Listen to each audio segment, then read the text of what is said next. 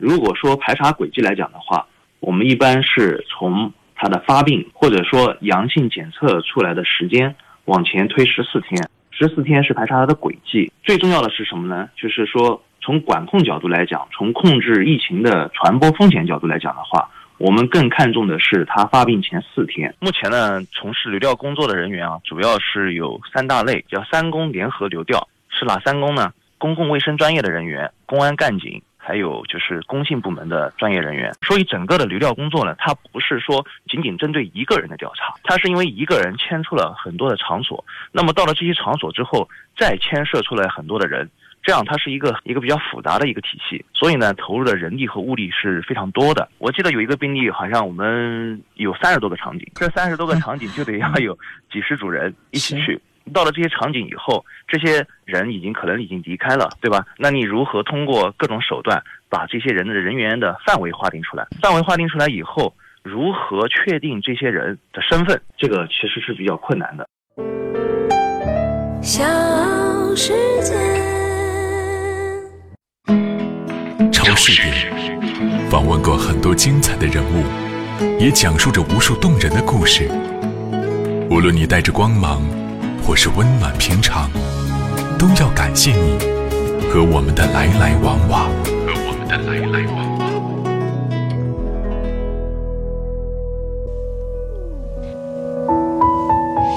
因为疫情的关系，我们熟悉了一个专有名词，叫流调。流调的全称叫做流行病学调查，是疫情防控工作中非常重要的一环。疫情发生之后的流调工作很关键，但却也有一些神秘。我们说熟悉了流调这个词，我们经常看到这个字眼，但是你了解什么是流调工作吗？今天我们就特别连线到南京市疾病预防控制中心急性传染病防治科的副主任医师丁松宁丁主任，请到丁主任来给我们专门来说一说什么是流调工作。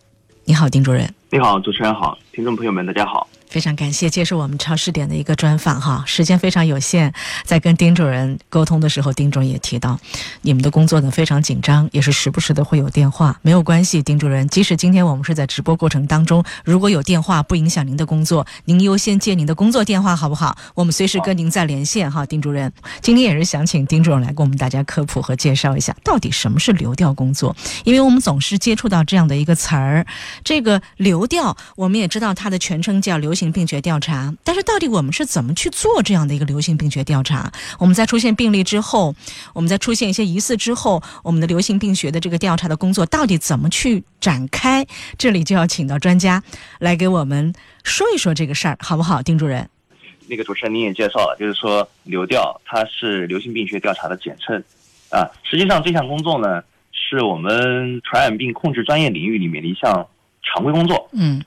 其实简单的讲啊，这个流调工作，它就是通过面对面的访谈，或者是打电话沟通的方式，对病例呢进行一个调查，主要呢是利用现场走访啊、监控排查呀，还有大数据的一些手段，来明确我们阳性病例的活动的轨迹。通过它这个轨迹呢，我们来初步判定，呃，涉及的一些重点的风险场所。和重点的风险人群，然后呢，我们迅速的把这些人群和场所，呃，划定并且甄别出来以后，呃，及时的落实管控，嗯，防止疫情的进一步传播，主要就是这样。其实几句话就涵盖和包括了流调工作到底是什么。丁主任给我们做了一个概念上的一个解释。但其实如果说从事做流调工作的这个工作来说，我们的具体流程会是什么？因为我前面注意到我们南京市疾控中心推出了一个公号的内容，它有个标题就叫“一晚上拨打两千余通电话”。他们不分昼夜和病毒赛跑，其实指的就是咱们的流调工作人员的一个工作流程和工作的一个内容。一个晚上要拨打这么多的电话。嗯，对于你们专门从事这个流调工作的人来说，个中的滋味或者是辛苦，其实只有你们自己才能够体会和感受到。能不能跟我们说说看？除了您刚才所讲的一个概念之外，我们具体到一个某一个个例的时候，我们的从事流调工作的这这个工作者，他到底要做哪些呃细化的这个这个工作呢？嗯，丁主任。嗯，是这样的，就是。目前呢，从事流调工作的人员啊，主要是有三大类，嗯，也是我们最近就是大家可能也听说过，叫三公联合流调，是哪三公呢？就是说我们公共卫生专业的人员，还有公安干警，还有就是工信部门的专业人员，是三公联合流调。那么大家呢，利用自己的专业优势来共同开展这项工作。刚才您提到的就是说，呃，大量的打电话，其实这是我们工作当中的一个内容而已，仅是一部分是吧？对，一部分而已。因为这个有的时候涉及的人员比较多，嗯，那么你要第一时间和这些人员进行联系，啊、落实到位。嗯所以呢，肯定是要开展大量的电话的工作。嗯那么电话工作呢，只是我们其中的一部分。那如果说一个病例来了以后的话，我们会安排就是有专门的人员，对他就是面对面的流调，或者是这个电话流调。嗯然后电话流调以后，他会跟你讲，哎，我是发病前几天我去过哪些哪些场所。对，那么他一旦说出来这些场所以后，我们第一时间记录以后，立马就安排人员，同时在开展这项工作，去这些场所进行调查。所以整个的流调工作呢，它不是说仅仅针对一个人的调查，它是因为一个人牵出了很多的场所，那么到了这些场所之后，再牵涉出来很多的人，这样它是一个很一个一个一个立体的。一个比较复杂的一个体系，所以呢，投入的人力和物力是非常多的。我们以第一个调查的病例或者调查的疑似人员为中心，是吧？对这个半径，这个半径可能会拉扯的非常的长，哎或者拉扯的非常的远跟。他的活动的范围有关系。是，对，你们有过印象当中或者记忆当中，不一定是您本人，如果是您的同事，有没有过你们在工作探讨的时候拉的最长的半径大概是多远？就从这一个人辐射的面会非常的宽泛，就从这一个电话或者从一个面对面的一个流行病学的调查，你们会从这一个人身上大概要铺陈开来，要调查多大范围或者多多少人次吧？这个有没有过相应的统计？呃，这方面的具体统计呢是呃没有什么，嗯但是呢，可以这样说吧，就是说我们一般是这样分的，就是一个病例出来以后，通过主流调会发现他在过去的一段时间去过多少场景。是，那我们是按照场景来分的。那么，比如说他去过这个商场，那这是一个场景；嗯他去过一个小卖部，那也是一个场景。我们的话一般会就是说按照场景来分。我记得有一个病例，好像我们有三十多个场景，三十多个场景是吧？这三十多个场景就得要有几十组人一起去，然后去了以后的话，还得要进行大量工作的甄别。到了这些场景以后，这些呃人已经可能已经离开了，对，对吧？那你如何通过各种手段把这些人的人员的范围划定出来？嗯，范围划定出来以后，如何确定这些人的身份？这个也是非常困难的一项工作。对呀、所以这个嗯工作量，有的时候流调工作，它不是说这个呃一朝一夕就立马能完成的。嗯，那么后续就是我们要第一时间，要又快又全的把最主要的这些风险人员先先捞出来，嗯或者说我们先管控起来，嗯，然后再呃进一步的补充流调。这是一个战线还是挺长的，实际上。是你还要补充流调，不是说一天或者几天的功夫都能够查个这个彻彻底底，或者是清清楚楚，是吗？因为它。它有的是。不是流动的，他比如说店面，店面里面的人他不是流动的啊，跟前面这个你们调查过的某一个疑似人员接触过，但是他也有接触过的他移动的人呢，他有流动的人呢。那这些人员我就不太明白，或者非常想知道，你们要通过怎样的您刚才所讲到的方式或者手段，能够锁定他所在某一个场景当中，比如说一个商场里面他吃饭的边上的人，或者是有过接触的人，或者有一有过这个接触的接触的一些人，你们怎么去确定这些已经流动或者移动的这些人的一些轨迹？怎么去锁定他们呢？丁主任，呃，这个呢，目前最客观的呢，主要还是依靠视频监控。视频监控啊，哎你们一点一点去翻这个视频监控对？，所以视频监控的这个工作量很大。一般我们就是我们的工作人员和公安的同志啊，呃，确实是非常辛苦，有的时候嗯就是一直在翻监控。是，那么呢，还有一些其他的一些数据手段，哎，反正呢就是互相补充起来，把这个范围尽快的把它落实到位。我注意到你们有一张工作的这个记录单，呃，流调四组，我不知道是不是咱们南京市疾控，因为是除了市疾控以外，还有各个区疾控嘛。上面说的是员工密接十五人，老板密接两人，就餐人员二楼密接十二人，几楼密接，我这个我这个不不去这个展开来去说哈，就是你们已经一一定要精确到它这个密接包括参密、次密，这个参密就是参与密接，次密就是次密接，是不是这个意思？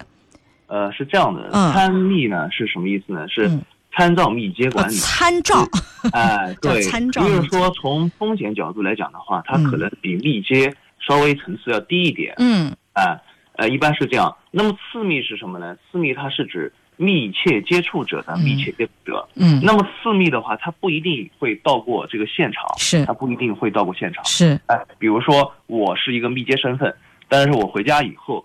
我家里面人可能就是我的次，就是所谓的判定成次密。对。但是我家里面人他不一定会去过这个现场。嗯。哎，嗯。但是参照密接管理的话呢，他一般是有可能是去过现场的。但是从综合研判以后，呃，从专业上来讲，它的风险可能要低一些。嗯。所以呢，呃，一般是落实参密，叫参照密切管理。哎，这个也是一个呃 最近才才出来的一个比较新的一个名词吧。是，我想问一下丁主任，就是咱们大概。呃，最长的一个搜索的时间，打个双引号，搜索的时间哈。您前面所讲到的密接也好，猜密也好，次密也好，你们是希望从一个人为中心去辐射到所有他能够接触到的或者可能接触到的一些人员，你们都要做流调的一个细致的工作。你们大概花的最长的一个调查的时间大概是多久？呃，我们工作是有一些要求的。呃，一般我们要求就是二十四小时要有一个初步的流调的情况。嗯。也就是说，最重要的一些呃密接，可能要第一时间要把它呃摸排出来。那么刚刚您提的就是最长有多长？其实我没有做过统计啊，就是但是呢，就是说这项工作呢，反正肯定是要一马不停蹄的开展，嗯，哎，直到全部把它们甄别出来为止。这个二十四小时你们大概的工作节奏是什么样的？你们的时间安排大概是什么样的？能不能给我们做一个介绍？它是这样的，就是说，呃，一旦我们收到阳性信息以后。就立马落实，嗯，这个呃留调工作，留调工作，刚才我刚刚讲的就是说，从一个病例开始，你要问他啊，往前多少多少天，嗯，然后你是怎么怎么接触的，其实这个过程还是很困难的，嗯，啊，我们大家都有这种这种这种认识啊，就是说你你你问我，我前几天和谁在一起吃饭，或者是吃的什么，在哪里，我还真不一定能搞得清楚，所以呢，这个的话还是需要流调队员带着他们一起梳理。那么呢，第一时间我们把主要的场景梳理出来。那么主要场景梳理出来以后，我们派队员同时开展工作，到这些场景进行进一步的流调。所以呢，一般二十四小时之内的话，会把主要的场景给流调出来，和一些高危的一些密接，也要把它哎，就是摸排出来。主要是这样，二十四小时之内干的工作是主要是这些啊。你们觉得在这个过程当中最困难的点是什么？最困难的部分是什么？丁主任？最困难的其实就是现在工作的要求。嗯。因为为什么呢？因为。呃，大家要努力做到既快又全。快是什么呢？是时效性的上面要快，因为你越快，你后面的话，你跟病毒赛跑的，你的就越快。呃，然后呢，现在就是说，因为奥密克戎毒株啊，它的传播特点，它的速度快，那隐匿性强，嗯，所以呢，对我们整个的工作提出了更高的要求，要求更快。所以流调队员呢，也是争分夺秒的工作，也就是想第一时间。排查出这个风险人群啊，啊，我们疾控、公安等部门也是联合工作，就是依据一些专业的数据啊、资源来开展溯源。所以最困难的就是你要做到既快又全。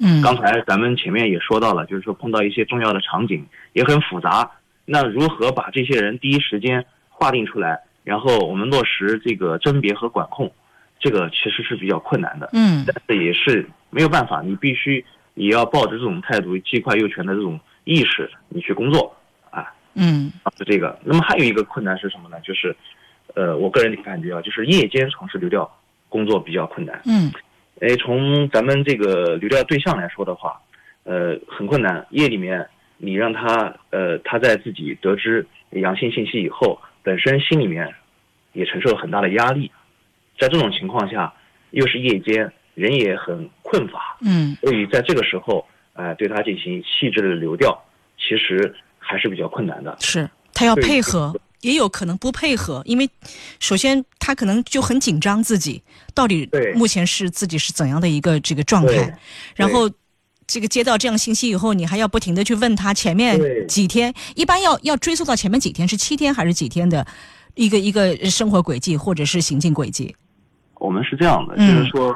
如果说排查轨迹来讲的话，我们一般是从他的发病，嗯，或者说阳性检测出来的时间往前推十四天。十四天，十四天是排查他的轨迹。嗯，那么最重要的是什么呢？就是说从管控角度来讲，从控制疫情的传播风险角度来讲的话，我们更看重的是他发病前四天。嗯哎，也就是说，他发病前四天以来密切接触的人群，他是我们重点关注的人群。明白因为这些人群他很有可能会被他给传染，是所以对这些人群，我们第一时间进行这个呃排查出来以后，嗯啊，可以降低进一步疫情扩散的风险。嗯那么为什么要往前排十四天呢？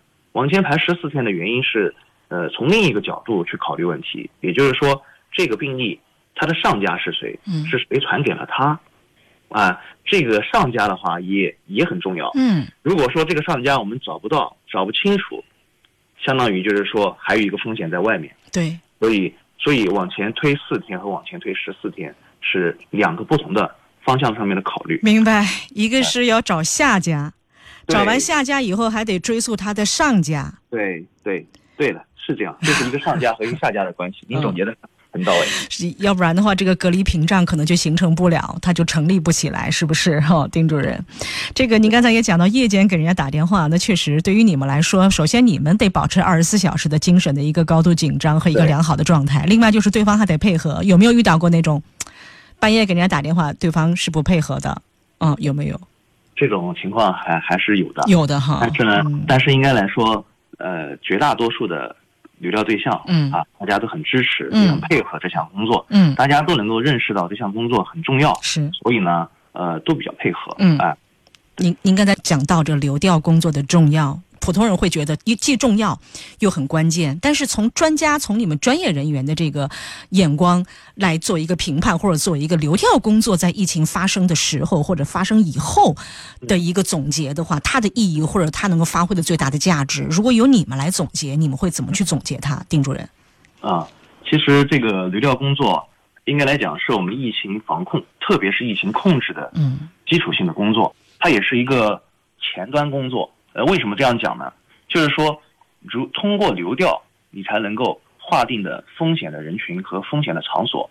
你不然的话，你你是去控制什么场所呢？那这个场所的名单或者说人员的名单，就由流调工作来产生。所以，第一时间的控制，它需要流调工作来支撑。那么，再远一点讲的话，就是说流调工作呢，它还涉及到你一个消毒的范围。一般我们消毒的范围，它是和病例的活动轨迹是有一定关系的，是特别是病例活动的场所。所以消毒的范围呢，它也和流调工作相关。那么从整个大的社会面防控层面上面来讲的话，比如说核酸筛查的范围、风控管控区的划定以及中高风险地区的划定，它都和流调工作密不可分。哎，主要是这些。明白。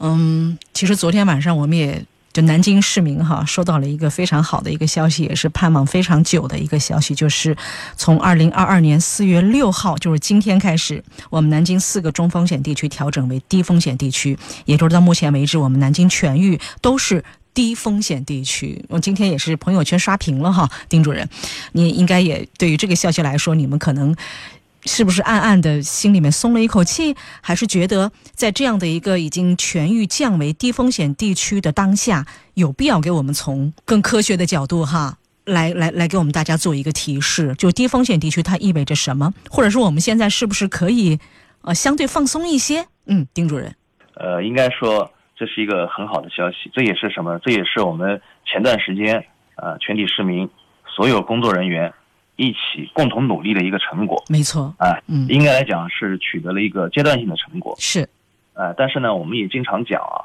这个低风险它不等于没有风险，嗯。所以呢，我们还是要做好以下的一些工作。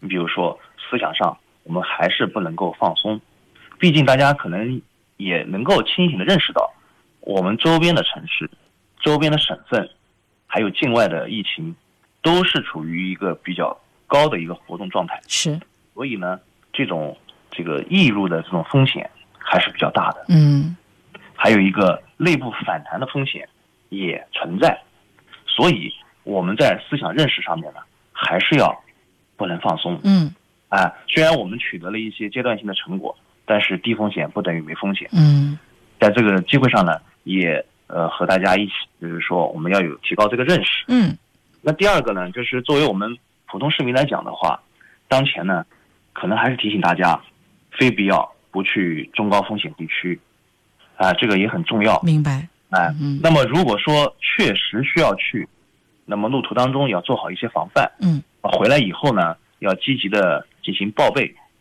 啊，然后平常呢，我们现在也是春光明媚，嗯也建议大家呢，就是多去一些室外的场所活动，嗯尽量不要去一些人群聚集性的场所，特别是小孩和老人，还是要少去这些聚集性场所。明白。哎嗯，我们到了这些商场啊或者什么地方，呃，大家还是要配合做好一些防疫措施。是。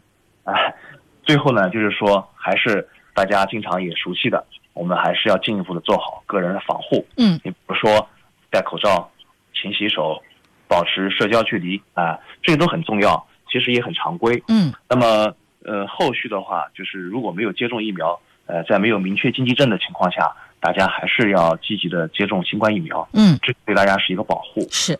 主要就是这三个方面吧。明白，嗯，我们所有一线防疫人员的全情的投入和付出，才换来了我们南京全域降为这个低风险，所以我们觉得来之不易的一个阶段性战果。刚才您用了一个非常谨慎和一个相对保守的一个词哈，阶段性成果，因为毕竟疫情还并没有离我们那么遥远啊。对于这个呃，丁主任，你们眼下来说会不会相对要可以？休息休息，眼下的流调工作还需要再继续，还是可以暂时的放缓一缓？我想问一下丁主任，在降为低风险地区之后，嗯，你们目前的一个工作状态？